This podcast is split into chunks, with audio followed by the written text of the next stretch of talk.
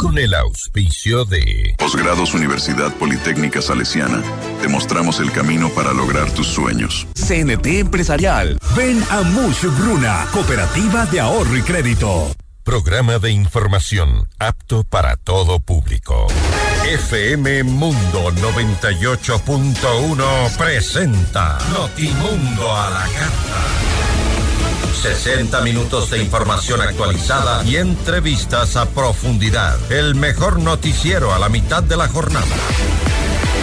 Conducción, Gisela Bayona. Dirección de noticias, María Fernanda Zavala. Dirección general, Cristian del Alcázar Ponce.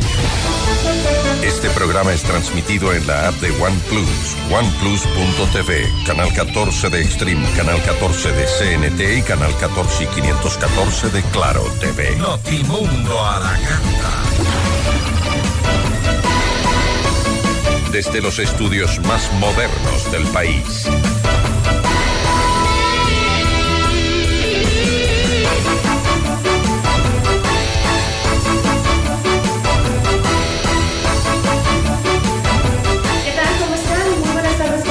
Gracias por acompañarnos con la información en Notimundo a la carta, empezando esta semana. Hoy en nuestras entrevistas vamos a conversar con Merlin eh, del Cid, es corresponsal de nuestra cadena aliada CNN en español. Hablaremos sobre el arrasador triunfo de Nayib Bukele eh, para la presidencia de El Salvador. Eh, también estará con nosotros Ariana Tanca, ella es ministra de la Mujer y Derechos Humanos. Vamos a conversar sobre la prevención y erradicación de la violencia de género. ¿Hay resultados realmente? ¿Qué ha hecho este ministerio? Bienvenidos. De Notimundo a la Carta.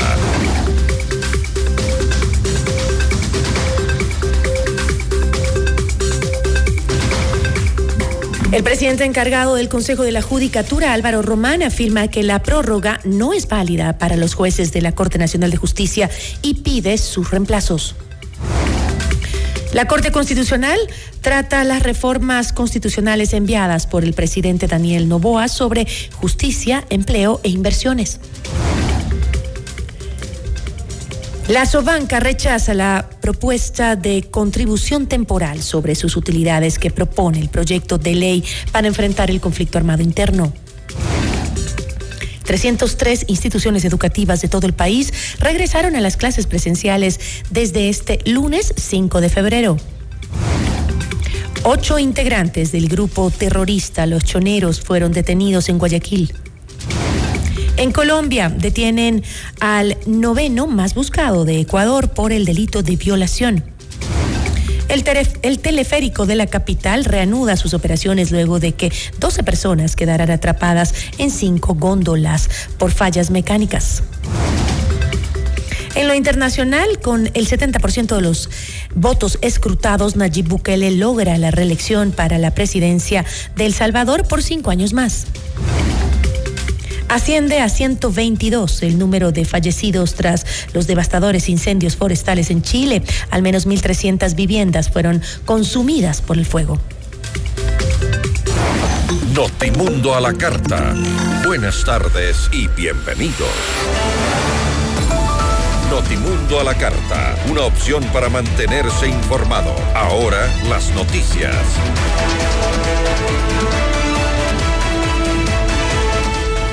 El Consejo de la Judicatura se pronunció sobre el proceso para el, reemplazo de los cuatro jueces nacionales que fueron eh, cesados de sus funciones el viernes 2 de febrero. Se trata de Byron Guillén, Walter Macías y Luis Rivera y Fabián eh, Racines. El presidente encargado de la entidad, Álvaro Román, habló más del tema.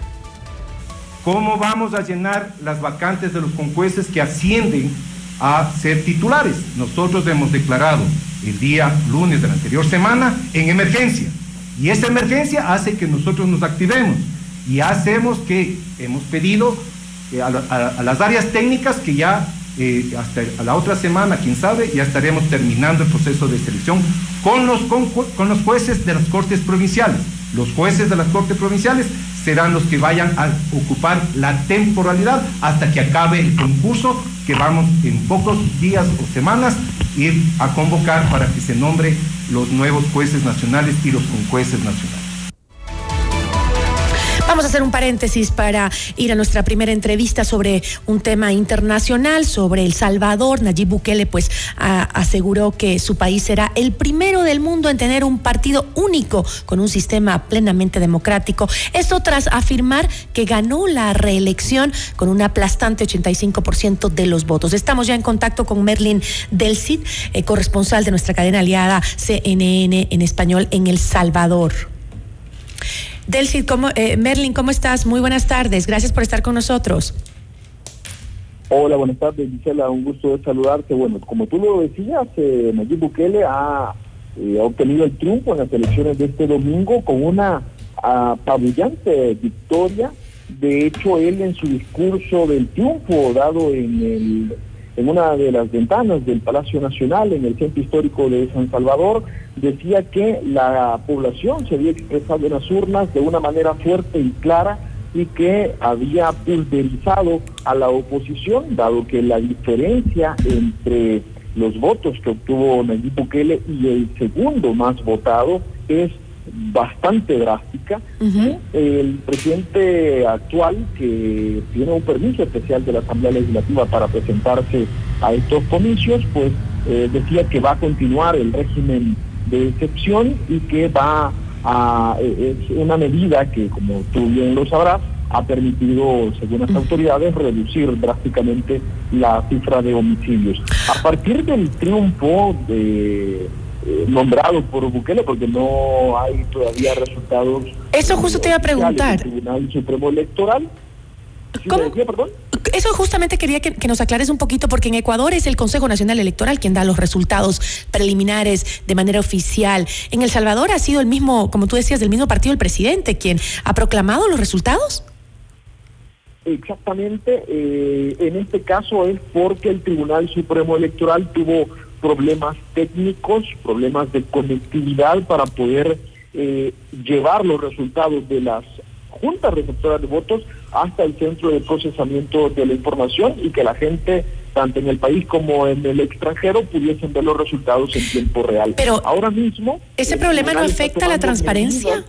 ¿Ese problema no afectó la transparencia del, del conteo de votos? En este caso hay un cuestionamiento hacia el Tribunal Supremo Electoral por esta situación, dado que eh, todavía las muchas juntas receptoras de votos siguen sin enviar la información al Tribunal Supremo Electoral y por eso es que muchos se preguntan cómo es que Nayib Bukele y su partido envían la información. Hay una explicación y eso es porque en las eh, juntas receptoras de votos los partidos políticos tienen representantes y ellos tienen acceso a esa información y los partidos suelen ser más rápidos y más efectivos que el Tribunal Supremo Electoral en tabular esa información. Ahora bien, todavía no se ha terminado de contabilizar eh, todos los votos. Vamos a ver si coinciden los resultados que ha dado a conocer el presidente con los resultados que va a dar el Tribunal Supremo Electoral. Ahora mismo ha insultado el 70% de las actas el conteo preliminar eh, va a terminar este día y lo más probable es que este mismo día el Tribunal Supremo Electoral va a dar la orden para que se inicie el conteo final, que ese es el conteo que le permite al tribunal elaborar un acta y dar por oficiales los resultados. Ahora, además de estos grupos, eh, de obviamente de los partidos políticos que asisten al conteo de los votos para eh, verificar, eh, ¿asistieron también a la cita electoral los vedores internacionales y organizaciones de derechos humanos como la ONU? Exactamente. Hay, hubo presencia de, de, observadores internacionales, cerca de 3.000 entre locales e internacionales, y en el caso de la OEA, por ejemplo, está eh, diciendo que este eh, mañana estaría dando un informe preliminar sobre eh, lo que ellos han observado de este proceso electoral, aunque ya adelantaban que no veían mayor inconvenientes en el proceso de emisión de voto. El problema, como te lo digo, es la dificultad que tuvo el Tribunal Supremo Electoral para procesar digitalmente la información y que esa pudiese conocerse con antelación en unas elecciones que eh, la mayoría dice eran bastante sencillas porque la eh, lo que se vio en las urnas ya digamos lo habían adelantado las encuestas, que eh, Nayib Bukele tenía una, un amplio favoritismo eh, entre el electorado y básicamente los, los resultados a nadie le extrañan porque ya es algo que se advertía que de esa manera podía ocurrir. Ahora, Merlin, este, desde el Palacio Nacional, Bukele había señalado que sería la primera vez que, un, que en un país existe un partido único en un sistema plenamente eh, democrático. Con los resultados... Em, eh, eh, se ha, del, del, legislativo, digamos, ¿se ha configurado ya en El Salvador un partido único? Todavía no se puede decir con certeza, con, porque todavía falta que procesar información y de eso va a depender cuántos diputados pudo haber obtenido la oposición, aunque sí se advierte que no serían muchos, a lo mejor dos o tres eh, diputados podría haber obtenido la, la, oposición de 60. Eso significa que eh, cerca de 57 o 58 diputados pertenecerían al partido oficial. Eso le va a, permitir mantener el control que ya han tenido en estos últimos tres años y eso les lleva a ser un partido único.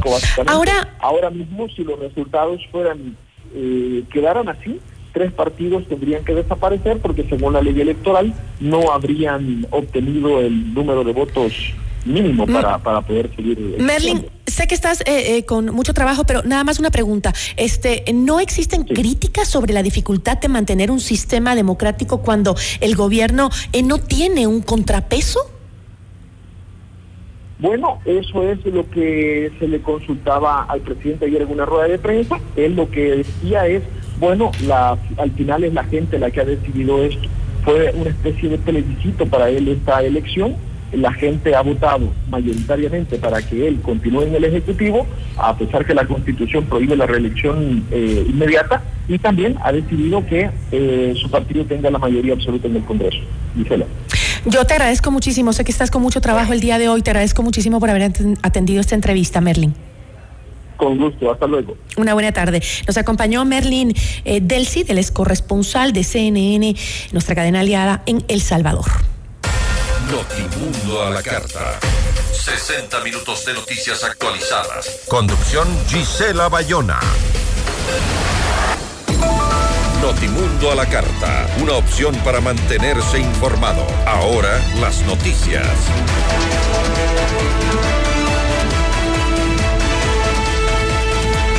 Seguimos ahora con información nacional.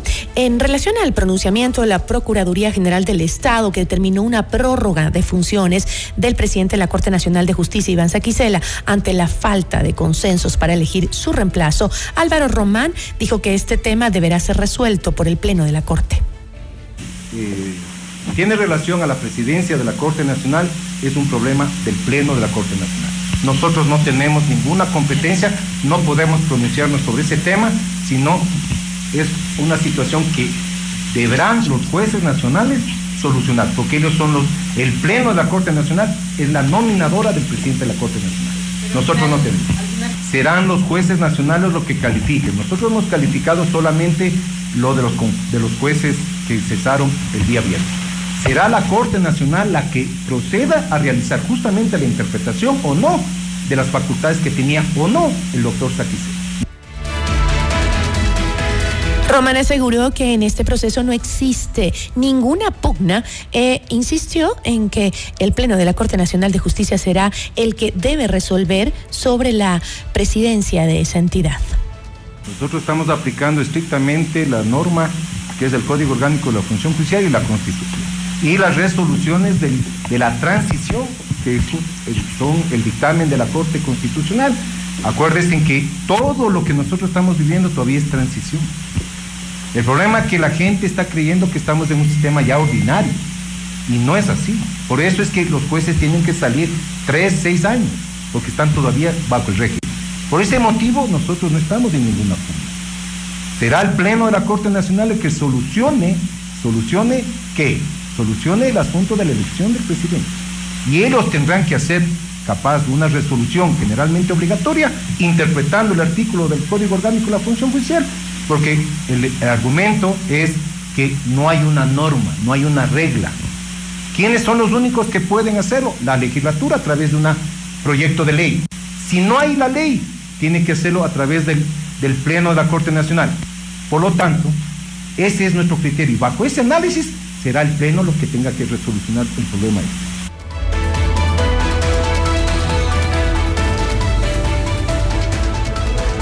Román aseguró que en este proceso no existe ninguna pugna. Insistió que el Pleno de la Corte de Justicia será el que debe resolver. Por otra parte, el presidente de eh, la Corte, el Consejo de la Judicatura, Álvaro Román, se refirió a la situación del vocal Javier Muñoz, quien eh, permanece en la cárcel 4 de Quito mientras es procesado por presunta obstrucción de la justicia. Primero, que sea sometido a un juicio político y el juicio político es responsabilidad política. ¿Quién es la que tiene la competencia? La Asamblea Nacional. Que en el juicio penal le llamen a juicio y el Código Orgánico de la Función Judicial es muy claro, que ahí cesará sus funciones como vocal o que reciba una sentencia condenatoria en la que se le privaría, de acuerdo a los delitos, la condición de los derechos de participación. Entonces, esa es la pérdida de la vocalía. Entonces, nosotros, de hecho, en el análisis el, abogado Javier Muñoz como vocal no ha perdido todavía la condición de vocal. Viene el punto. Entonces, la norma del 258 dice ausencia y e impedimento. Subrogará o eh, será la vocal suplente el que le, le. Ese es el argumento que le puedo dar. Por eso es nosotros, no es que no, no queramos. La regla de la ausencia no tenemos, es una palabra ambigua. Y la palabra ambigua es temporalidad o, de, o definitiva. Y eso no tenemos. En otros temas, el Pleno de la Corte Constitucional se reúne desde las 10 de la mañana de este lunes para resolver sobre las dos propuestas de reformas constitucionales que están pendientes. La Corte revisa la propuesta del expresidente Guillermo Lazo sobre el apoyo complementario de las Fuerzas Armadas en las funciones de la Policía Nacional y los cuatro planteamientos de Daniel Novoa que eh, pasaron al primer control de la Corte sobre permitir la extradición de ecuatorianos, la promoción de inversión extranjera por parte del Estado y las reformas al Código de Trabajo para regular los contratos de empleo a plazo fijo y por hora.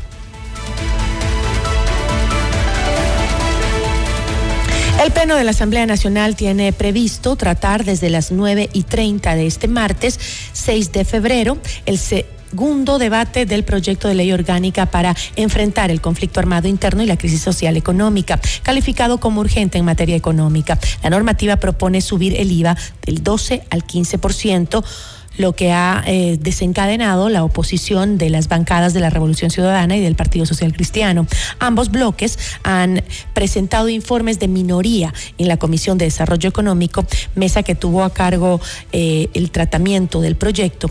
Los documentos del correísmo y del Partido Social Cristiano plantean un impuesto fijo para los grandes contribuyentes como eh, otro para la banca y otro más para el impuesto de salida de divisas. Se necesita necesitan 70 votos para ratificar este proyecto. La Asociación de Bancos Privados, Asobanca, del Ecuador, denunció un trato discriminatorio en el análisis de mecanismos para financiar la lucha emprendida por el gobierno contra el crimen organizado. Apuntó que los temas de seguridad y el combate al terrorismo convocan a todos los ecuatorianos a unirse y apoyar al Estado. Y aunque los bancos dicen estar dispuestos a apoyar esa lucha, rechazan que en el proyecto de reforma tributaria que se discute en la Asamblea Nacional se plantee una contribución al sector productivo en general.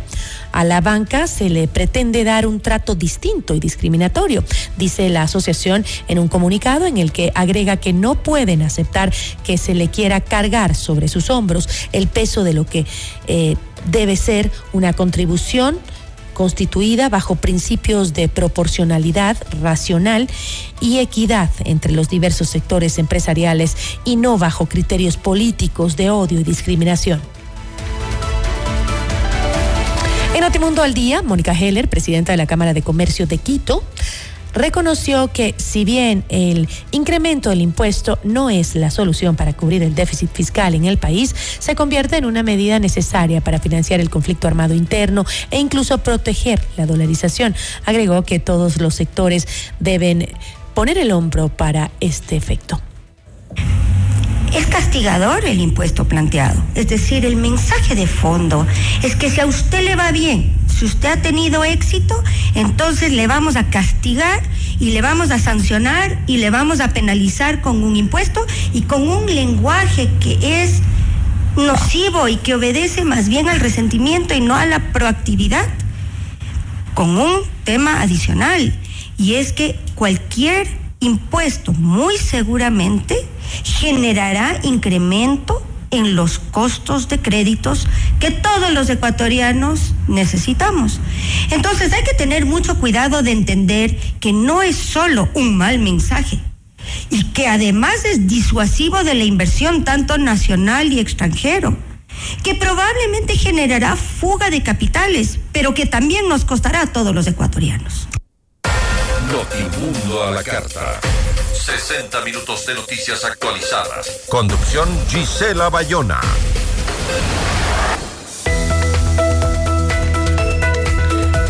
Bienvenidos a la era de la seguridad digital. CNT Empresarial presenta Corporate Guard, una solución definitiva de ciberseguridad.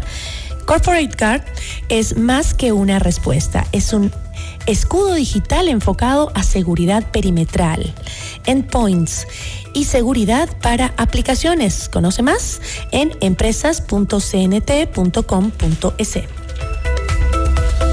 En posgrados de la Universidad Politécnica Salesiana, no solo perfeccionas tus habilidades y conocimientos, sino que también mejoras tus ideas en innovación. Te ofrecemos laboratorios con tecnología de vanguardia en todas las sedes a nivel nacional.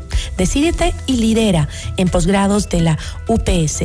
Inscríbete en posgradosups.edu.es o escríbenos también al 093 966 7574.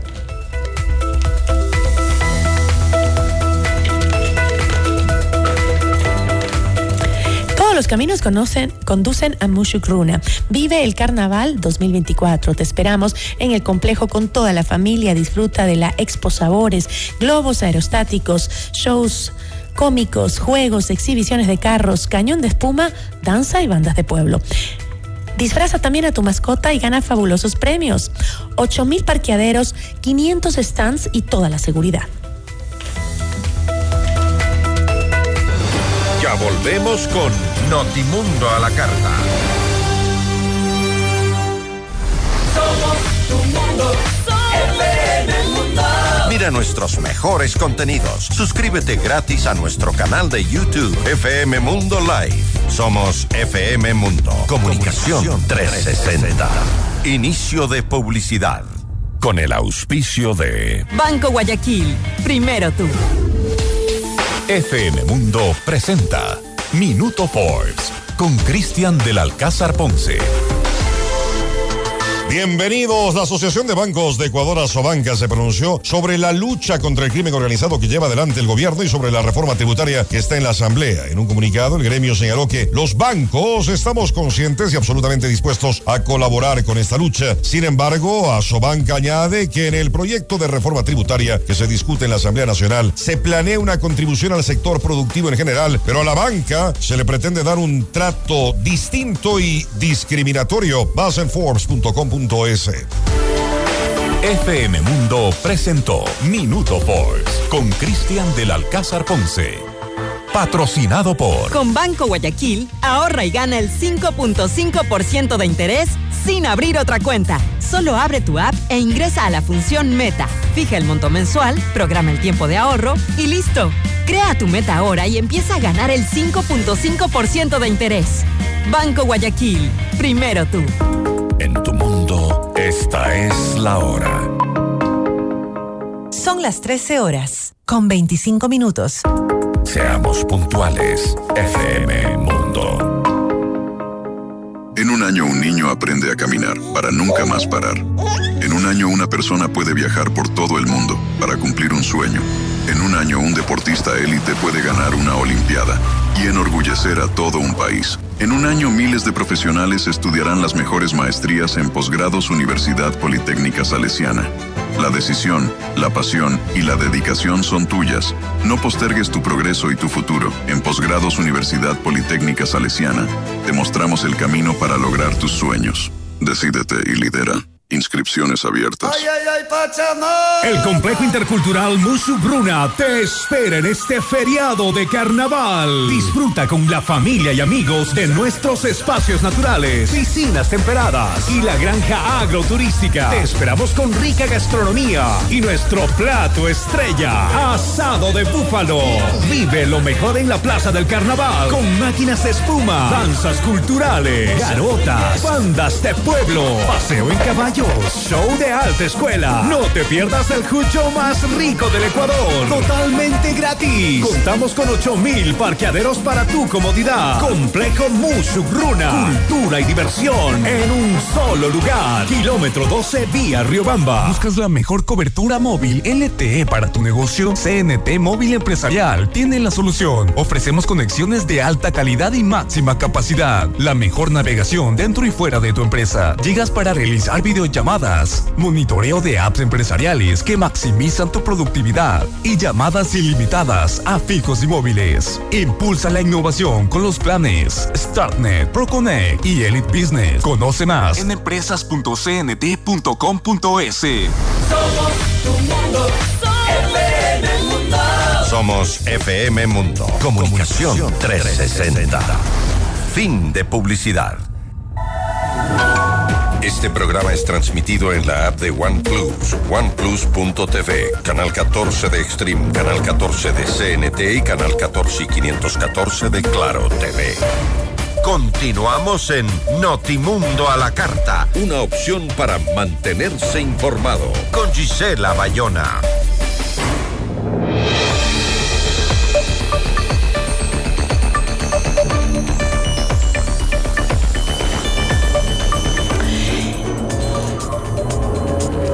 2023, 321 mujeres fueron asesinadas por razones de género en el Ecuador, según cifras recolectadas eh, por la Alianza Feminista para el Mapeo de los Femicidios en el país.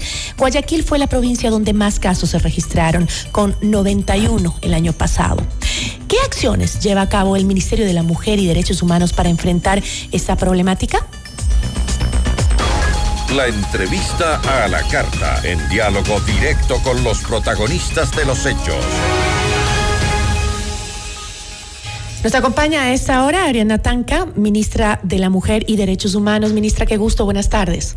Muy buenas tardes, Gisela. Qué gusto estar esta tarde contigo. Un tema que nos duele mucho a todos, ¿no? En 2023, en promedio, cada 27 horas una mujer fue asesinada brutalmente en el país. En 2022 fue cada 28 horas. Las únicas provincias que no registraron femicidios fueron Zamora Chinchipe, en la Amazonía ecuatoriana y las Islas Galápagos. Eh, primero que nada, eh, ¿qué factores se han analizado eh, o, o su cartera de Estado ha analizado como un potenciador para el incremento de los femicidios en el país, en el 2023 sobre todo? Definitivamente la escalada de la violencia a nivel nacional.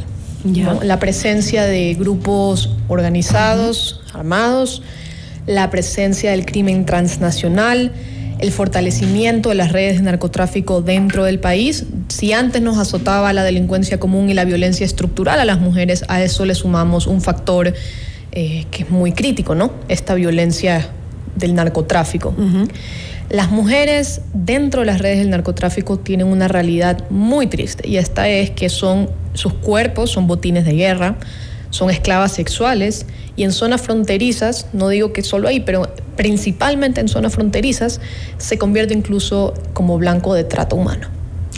Y eso ha sido identificado eh, que, eh, en este periodo de, guerra que estamos viviendo, digamos, esa es la utilización que se les da a las mujeres dentro de estas mafias del narcotráfico. Correcto, esa información la hemos levantado a través de nuestro servicio de protección integral, pero también con las reuniones eh, que hemos mantenido con organizaciones internacionales como ACNUR, como la Organización Internacional de, de, la Migración, que nos han proveído de información. Entonces, de esa manera nosotros tenemos un diagnóstico y y también por las visitas que hemos hecho a territorio. Sobre todo hemos estado en la frontera, hemos estado en Huaquillas, un poco para palpar la realidad y esa es la, la, información con la que nosotros contamos y desde ahí es que nosotros estamos, digamos, elaborando las respuestas institucionales. ¿Y esas respuestas institucionales están ya aplicándose en territorio o todavía está en planificación? No, ya estamos aplicándola en territorio y prácticamente es el fortalecimiento de nuestros servicios a nivel nacional. Tenemos que tener algo bastante claro cuáles son las competencias del uh -huh. Ministerio de la Mujer. ¿Cuáles son? Y Derechos Humanos. Nosotros tenemos la competencia de la Rectoría del Sistema Nacional de Prevención y Erradicación de la Violencia en contra de la Mujer, que reúne 22 instituciones del Estado. Asimismo, dar los lineamientos en cuanto a los derechos humanos para todas las instituciones del Estado. Es decir, nosotros no tenemos competencias judiciales ni tampoco en materia de seguridad eh, interna. Pero ¿qué es lo que nosotros sí hacemos ante estos casos de violencia? Es que logramos articular una respuesta interinstitucional según el caso que tengamos. Entonces, muchas veces nos toca trabajar de la mano con el Ministerio de Inclusión Social, con el Ministerio de Salud, trabajamos de la mano con la policía, trabajamos de la mano con muchas instituciones del Estado con quienes ya contamos con convenios justamente para facilitar eh, la acción institucional que tiene que dar el ministerio. Pero lo más importante para nosotros es la prevención, trabajar muchísimo en la prevención y no solo eh, en la urbe, porque para bien o para mal las mujeres dentro de la zona urbana tienen muchísimo acceso a información eh, y a distintas casas de acogida y a distintos servicios que no solo los da el ministerio, sino también el municipio y la prefectura, como también estamos eh, firmando convenios para ampliar la red estatal de atención, pero la mujer rural es nuestra mayor, nuestra mayor preocupación y objetivo en este momento, proveer de información y luego llegar con infraestructura para que nuestros servicios sean... Eh, Definitivamente son las más vulnerables normalmente, correcto, ¿no? Sí. Eh, ahora, este, eh, yo creo que, que, que es importante también aclararle a la ciudadanía porque a veces genera confusión. ¿Qué es el femicidio, no? Eh, porque no todos los asesinatos de mujeres se les puede denominar como, como femicidios, ¿verdad? Correcto, no todo ataque hacia una mujer compone, tiene los componentes de la violencia basada en género. Ese es el componente diferencial. La violencia basada en género, es decir, que ocurre una muerte uh -huh. Basada en una razón de género. Normalmente, ¿qué es una, una, eh, una razón de género? Que seas mujer, que, este, que te que, quiten la vida por el hecho de ser mujer. Exacto. Pero ¿cómo, cómo se comprueba eso, por decirlo? ¿no? Uh -huh. eh, muchas veces tiene que ver con el círculo de violencia en el que vive una mujer. ¿no? Eh, una pareja controladora, una pareja que manipula emocionalmente, una, una, pareja que manipula a través de los hijos, a través del, del patrimonio y a través de la violencia física, la violencia sexual. Entonces, cuando se presentan uno de los ocho tipos de violencia que reconoce la ley para efectos, eh, la ley violeta, para tener un nombre más corto, es cuando se podemos presumir que ha sido un caso de femicidio. Y justamente las cifras dicen que 128 de estos femicidios que se registraron el año pasado fueron cometidos por el círculo ese que exacto, usted menciona, el círculo íntimo, exacto. ¿no? Ya sea su pareja, uh -huh. su expareja, exacto. el padre de sus hijos. Eh, ¿Cómo, ¿Cómo, puede entonces el, el, Estado atacar justamente la problemática donde más se da, que es en ese círculo cercano, cuando este, eh, es difícil llegar justamente ahí? Correcto. La violencia que sufren las mujeres en la mayoría de los casos de femicidio es dentro del círculo cercano. Incluso la mayoría de los casos de violencia, de abuso sexual, es en un círculo cercano, sea trabajo eh, y cualquier tipo de ambiente. Ahora, la respuesta, la acción institucional que nosotros lo intentamos hacer primero a nivel de la prevención. Nos basamos mucho en eh, promover los servicios del ministerio, que no es solo, digamos, que se activa en cuanto sucede una emergencia, sino que están para cualquier persona que necesite, necesita asistencia. Nos enfocamos muchísimo también en realizar capacitaciones a los funcionarios públicos, capacitaciones a capacitadores que reciben a las mujeres y por supuesto eh, la labor que también se hace a través de las casas de acogida. Tenemos 26 a nivel nacional, entre casas de acogida y centros de atención integral, que con ellas hacemos un trabajo en conjunto donde se capacita las diferentes, eh, de diferentes formas, diferentes aspectos sobre la violencia de género, los, los diferentes tipos de violencia. Entonces es un trabajo que, que, es de hormiga, por así decirlo, que no se va a cosechar de forma inmediata. Eh, Pero es un, tra un, trabajo importantísimo. Correcto. Justamente correcto. porque eh, eh, no solo esto, esta problemática no solo está en, la, en la seguridad de la persona, sino en esta estructura de poder que está en todas partes en una sociedad machista, ¿no? Correcto. Entonces, la educación es lo único que contrasta esto. Eso, y tenemos que entender que la lucha para combatir la violencia de género y darle una vida digna a las mujeres, los niños, adolescentes y la población vulnerable no es solo tarea del Ministerio de la Mujer y Derechos Humanos, es una tarea transversal y por eso nosotros trabajamos de la mano con Ministerio de Educación, Ministerio de Salud, Ministerio del Deporte, Cultura, porque nosotros estamos convencidos que esa acción tiene que ser integral para las mujeres y para toda la población vulnerable. Porque ahí donde está presente el Estado no entra el crimen organizado. Entonces nosotros creemos que la mejor forma de prevenir es la inversión social. Entonces no solo estamos trabajando transversalmente, porque la violencia de género hay que tratarla de forma transversal, de diferentes aristas desde la cultura, desde el deporte, desde la, desde la educación. y también lo estamos trabajando con la empresa privada, porque creemos también que luchar contra la violencia basada en género es un mandato ético, más allá de, una buena acción. Es un mandato ético que tenemos todos los ciudadanos de ser partícipes de esta lucha, cada uno desde, desde su trinchera. Entonces, ese también es uno de los puntos clave que estamos manejando desde esta gestión. Estaba viendo las cifras y de realmente eh, son súper preocupantes. De estas 321 eh, mujeres asesinadas en 2023, 37 habían reportado antecedentes de violencia, 8 tenían boleta de auxilio y 6 mujeres habían sufrido abuso sexual. Del total de las mujeres que perdieron la vida el año pasado, 108 eran madres y dejaron por lo menos 180 siete hijos e hijas en la orfandad. Además, 15 de estas mujeres asesinadas en 2023 estaban embarazadas cuando las mataron.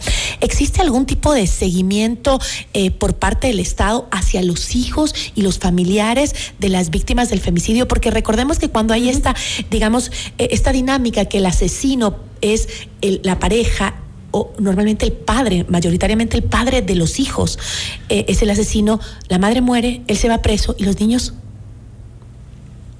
¿Cómo que? Sí, definitivamente, por ejemplo, en la ley de prevención y erradicación de violencia en contra de la mujer se establece la importancia de la reparación integral a las víctimas. Normalmente, quienes hacen cargo de los hijos que quedan en orfandad son las madres de las víctimas, ¿no?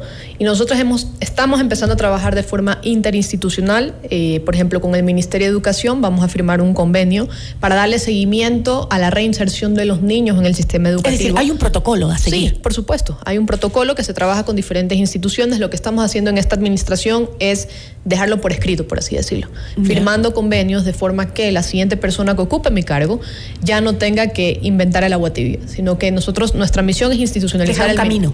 Exacto, marcar un camino, un norte con una estrategia de cómo atender estos casos. Entonces, para eso vamos a firmar un convenio, ya hemos tenido una reunión con el ministro, el convenio está por firmarse, en primer lugar, por ejemplo, para eh, darle seguimiento a la reinserción de los niños en el sistema de educación pública. Además, el MIES otorga un bono a las víctimas de femicidio.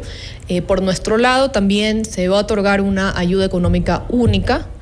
Eh, también ah, vamos a firmar un convenio con el Ministerio de Vivienda para que las mujeres que se hacen cargo de los, de los niños, como bien lo mencionabas, para que sean parte del programa de vivienda digna, que ahora no lo son, no son beneficiarios. Entonces estamos trabajando con diferentes instituciones para asegurar esa reparación integral. Ahora, en el tema de justicia yo estoy de acuerdo contigo. La justicia le falla a las mujeres constantemente. ¿Qué es lo que nosotros hacemos como ministerio cuando suceden estos casos? Es que nos activamos mediante oficio. Entonces oficiamos a las autoridades competentes y le damos seguimiento a cada uno de esos casos para ver dónde están, qué pasa, qué es lo que sucede. Y sabemos que también tenemos que trabajar muchísimo en esa prevención, por ejemplo, en los casos que existen boletas de captura. Exacto, porque eh, es inexplicable. Es inexplicable. ¿cómo, ¿cómo, entiendes que 37 mujeres fueron víctimas, incluso cuando reportaron antecedentes de violencia? Muchas mueren con la boleta en la cartera. Sí. Es una, eh, lamentablemente, esa es una realidad, es una realidad, y la justicia le falla a las mujeres pero desde el Ministerio de la Mujer y Derechos Humanos estamos analizando cómo podemos corregir estos pequeños, no pequeños, grandes desafíos que tenemos eh, y afortunadamente hemos tenido una gran apertura por parte eh, de las autoridades competentes y, tienen mucha conciencia de lo que está sucediendo. Entonces esperamos poder encontrar eh, no una solución, eh, eh, pero sí una manera, algún protocolo de agilizar de que estas cosas no sucedan. Una, una de las principales críticas que, se le ha hecho al Ministerio de la Mujer es que incluso ha tenido un, eh, em, un ministerio coordinador, no se ha logrado eh, reducir el índice de eh, o el número de femicidios en el país, que también es una crítica que se le puede hacer directamente al Ministerio del Interior, ¿no? pero, ¿cuál es el trabajo esencial que debe realizar esta cartera de Estado? ¿Tiene en realidad, digo, efectividad en todos estos procesos que estamos viendo actualmente? Nuestra misión principal es la prevención, porque el femicidio se debe de prevenir. Y como te digo, es un trabajo de hormiga, porque es cambiar el chip de pensamiento. Y sobre todo, empoderar a las mujeres en muchos temas. Primero, en sus derechos.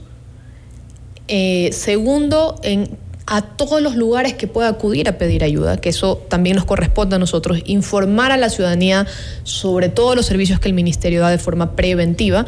Justamente hemos activado un número, el 127, cualquier persona en, el territorio nacional puede llamar desde un número convencional.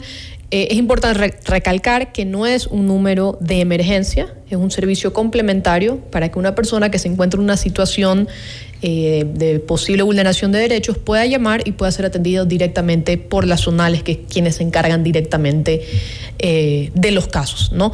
Y también justamente lo que buscamos hacer es fortalecer nuestros servicios a nivel nacional y territorializar el Ministerio de la Mujer y Derechos Humanos. Ese es nuestro principal desafío justamente para que las mujeres tengan dónde ir, tengan dónde denunciar.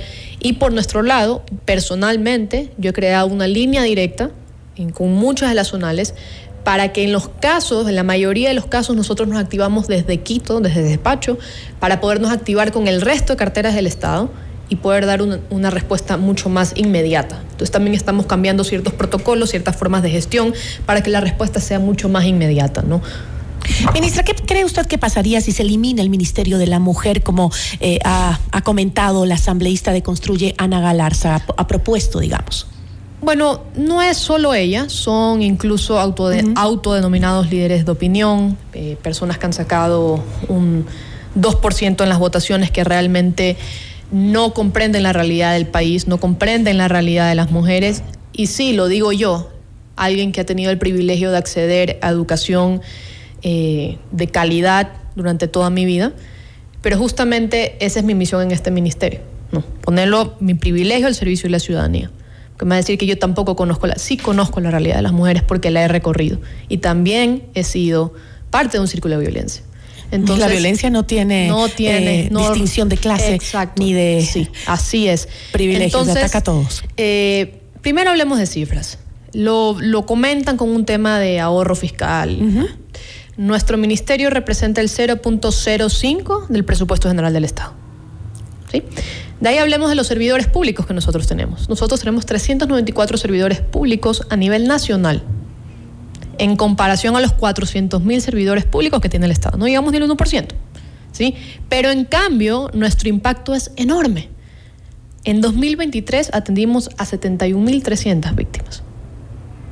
71.000, o sea, somos un ministerio pequeño, pero un gran impacto social. ¿Qué pasaría si este ministerio no existe? Pues no tenemos la rectoría de políticas públicas. Y esto ha sido solo en estos dos meses, entiendo. 2023. 2023. Sí, todo el año. ¿Y en estos dos meses cuál es la respuesta? En este mes, en estos dos meses hemos tenido cerca ya de 2.000 atenciones. Ahora, este, ¿no funcionaría de manera más efectiva? Son una de las alternativas que escuché. Si es que fuera una secretaría adjunta al Ministerio de Inclusión Económica y Social, que es eh, el que se encarga de esta protección social, digamos, también a, los sectores más vulnerables. Ahora que se habla tanto de este tema de, un Estado obeso, ineficiente y quebrado, ¿no? Entiendo que usted, como usted dice, es mínimo, pero el, Estado es realmente eh, obeso, grande y, el gasto eh, es enorme. Pero las víctimas de violencia de género y en general la población vulnerable no es la que tiene que asumir ese costo. ya han sufrido demasiado como para que la carga fiscal se la pongan a ellos. ¿Por qué no funcionaría como una secretaría? Te lo cuento. Nosotros elaboramos política pública. Tenemos un nivel de rectoría.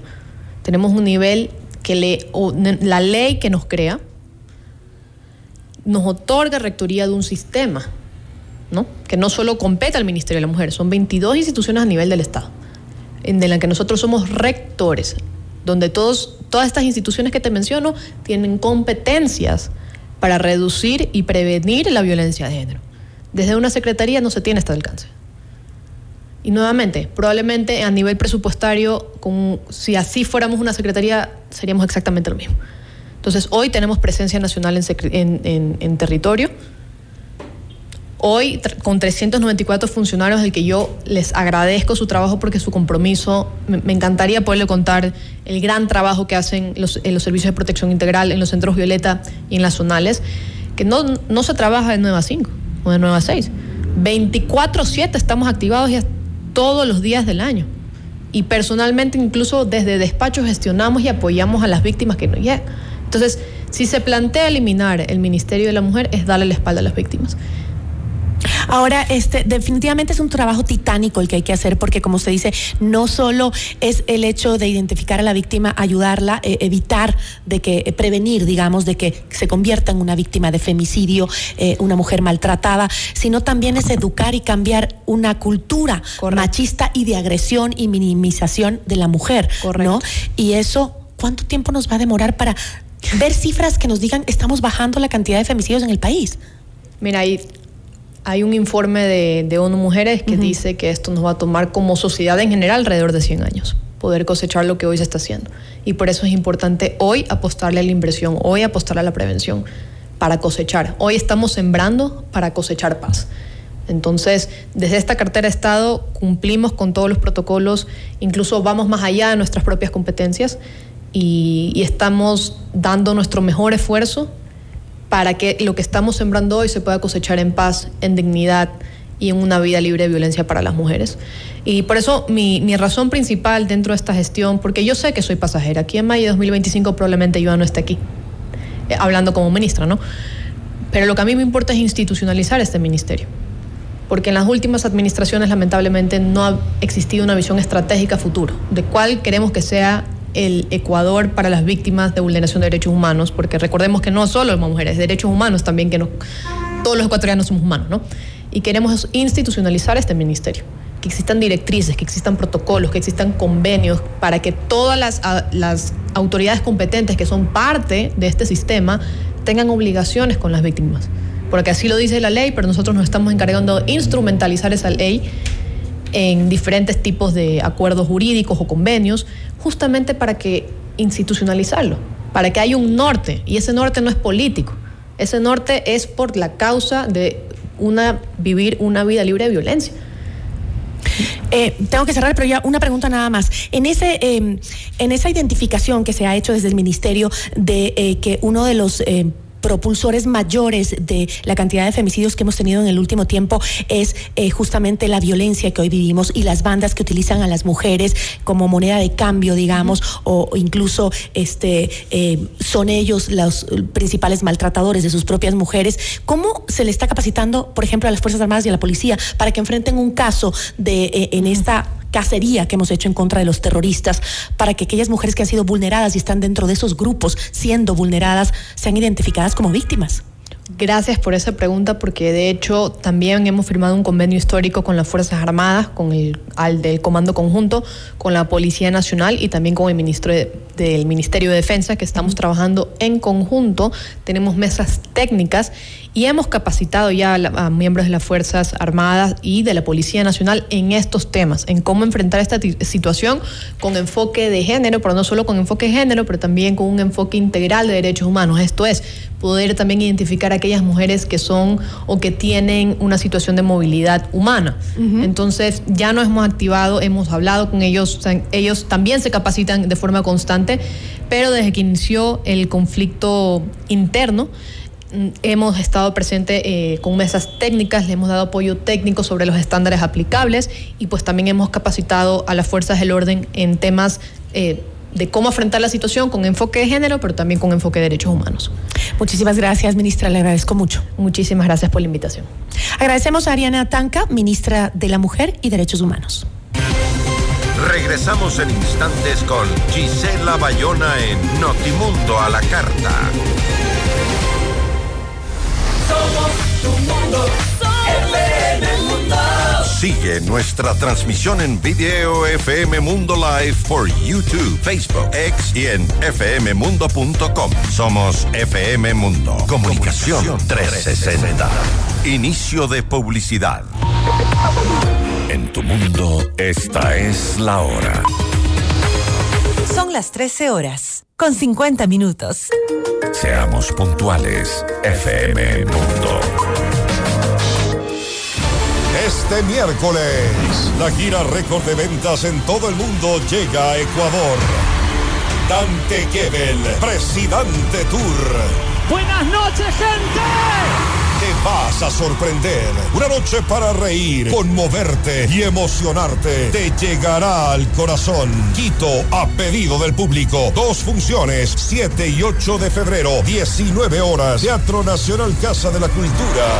Últimas entradas a la venta en ticketshow.com.es. Río Centro, Mole Jardín, Paseo San Francisco y El Recreo. Con tarjetas Produbanco. 10 meses sin intereses. Auspician Pícaro Resto Grill y Aseguradora del Sur.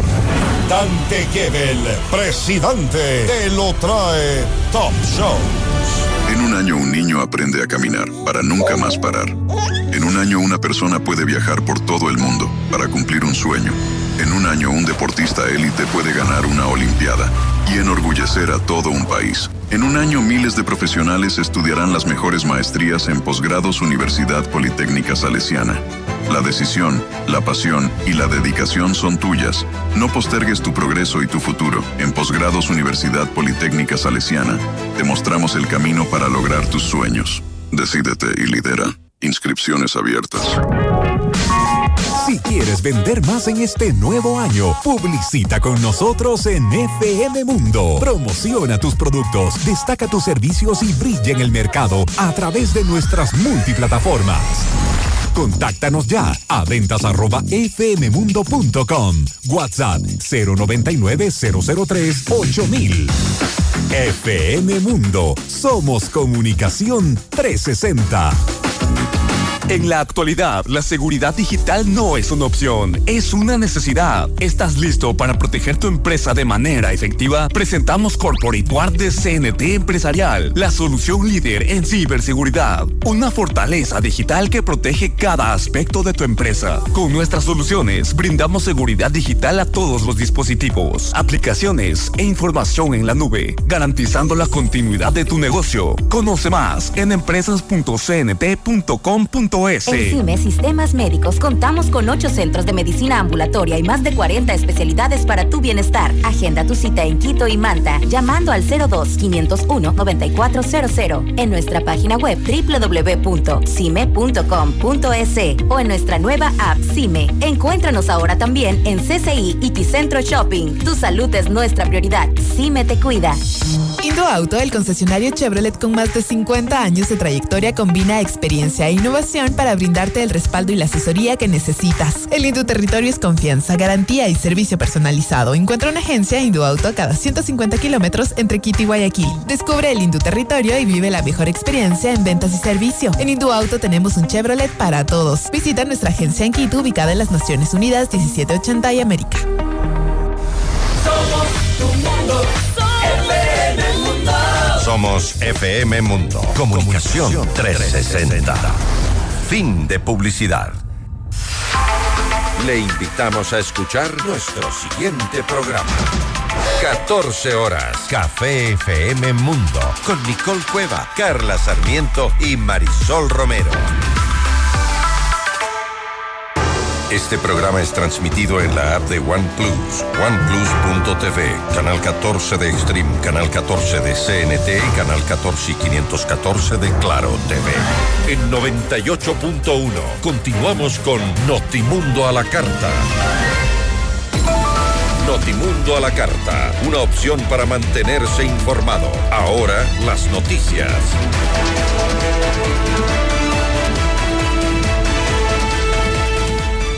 Según una investigación periodística del programa colombiano Punto Final, un fusil usado en el crimen de Fernando Villavicencio fue traficado desde Perú. El programa contó con el testimonio del jefe de la Dirección de Investigación Criminal de la Policía del Perú, Carlos Céspedes, quien detalló que van a dar cuenta cómo oh, llegó un arma de Perú a ser utilizada por delincuentes ecuatorianos. Explicó que un fusil que es utilizado para la caza y el deporte tiene registro peruano y que fue importado legalmente, pero llegó de forma ilegal al Ecuador. El general agregó que la Policía Nacional sospecha que existe una red de tráfico ilegal de armas que opera clandestinamente dentro y fuera del país.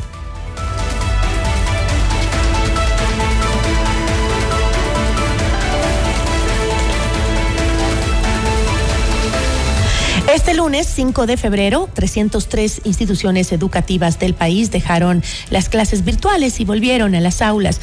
El Ministerio de Educación informó que en total 14.718 establecimientos han regresado a las clases presenciales, lo cual representa el 94% de los planteles que existen en el país. La cartera de Estado agregó que las instituciones educativas del régimen Costa Galápagos, que aún se encuentran en modalidad no presencial, se así hasta finalizar el año lectivo, es decir, hasta el 8 de marzo. Los trabajadores de estas instituciones educativas seguirán en teletrabajo cumpliendo el cronograma de trabajo estipulado.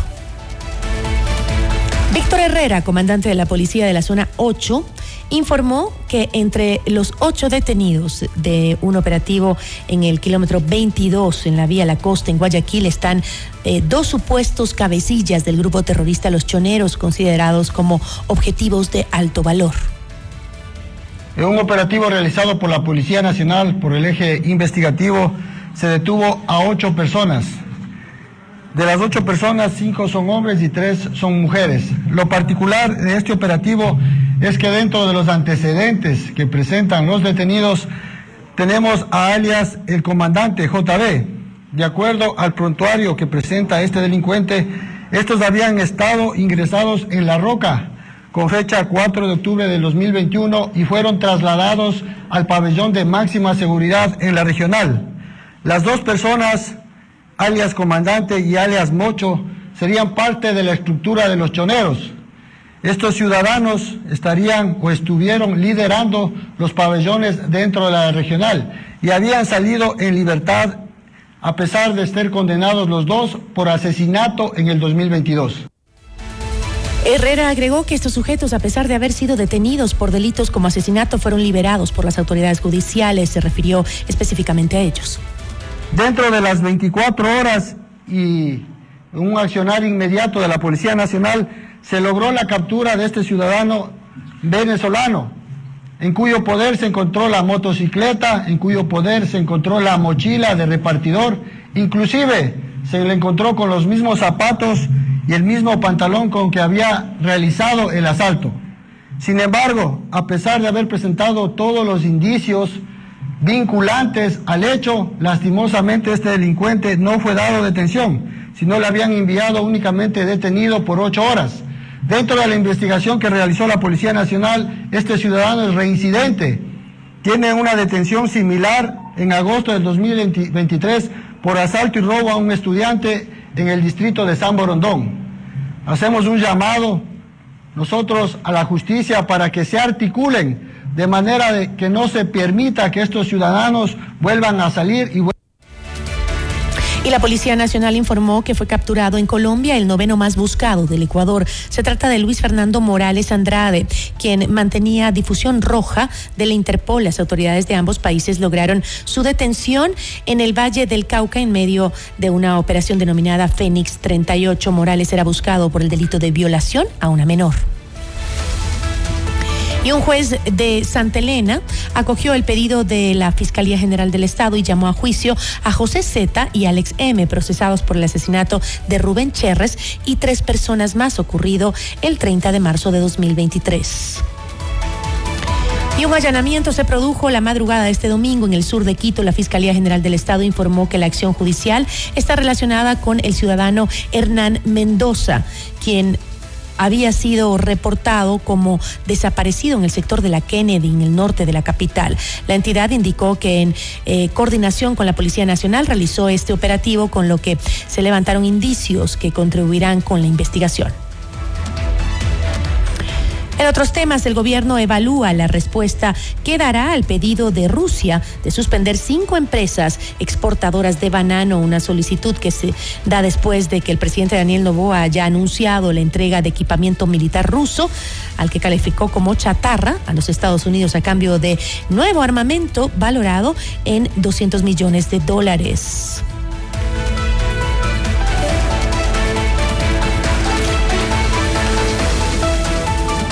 Momentos de pánico se vivieron la noche de este domingo y la madrugada del lunes. En San Antonio de Ibarra, las fuertes lluvias produjeron deslizamientos de tierra y acumulaciones de agua en diferentes sectores. El cuerpo de bomberos eh, de esa ciudad informó que hubo inundaciones en diferentes puntos de la urbe. El teleférico de Quito informó que retomó sus operaciones comerciales entre el, eh, este lunes 5 de febrero, luego de que 82 personas quedaron atrapadas en cinco góndolas eh, por una falla eléctrica ocurrida el pasado viernes 2 de febrero. Según el cuerpo de bomberos, el rescate de las 82 personas tardó cinco horas y se, se necesitaron 30 socorristas y 15 vehículos. En Notimundo a la Carta es momento de realizar un recorrido por el mundo.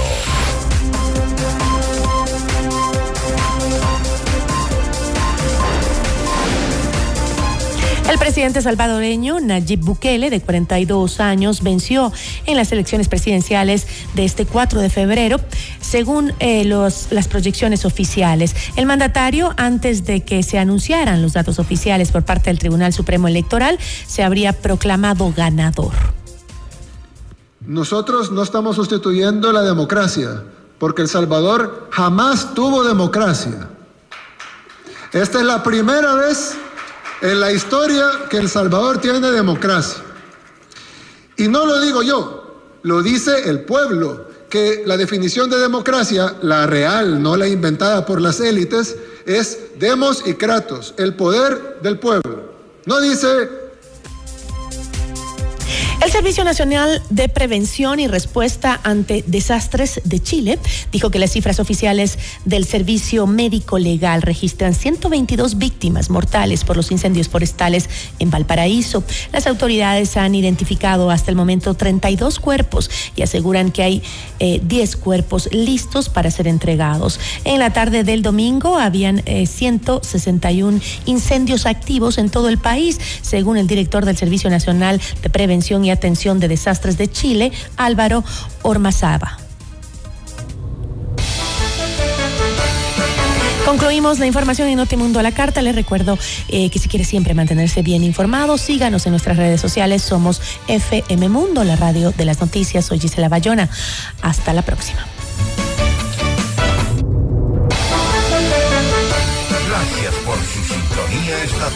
FM Mundo 98.1 presentó Notimundo a la carta. 60 minutos de noticias actualizadas y entrevistas. El mejor noticiero a la mitad de la jornada. Conducción Gisela Bayona. Ingeniería de sonido Darío Gutiérrez. Dirección de arte Laili Quintero. Coordinación y redacción Fernanda Utrera. Redacción y redes sociales José Martín Muñoz. Dirección de noticias María Fernanda Zavala. Dirección general Cristian del Alcázar Ponce. Notimundo a la carta con el auspicio de Posgrados Universidad Politécnica Salesiana. Demostramos el camino para lograr tus sueños. CNT Empresarial. Ven a Mush Bruna, Cooperativa de Ahorro y Crédito.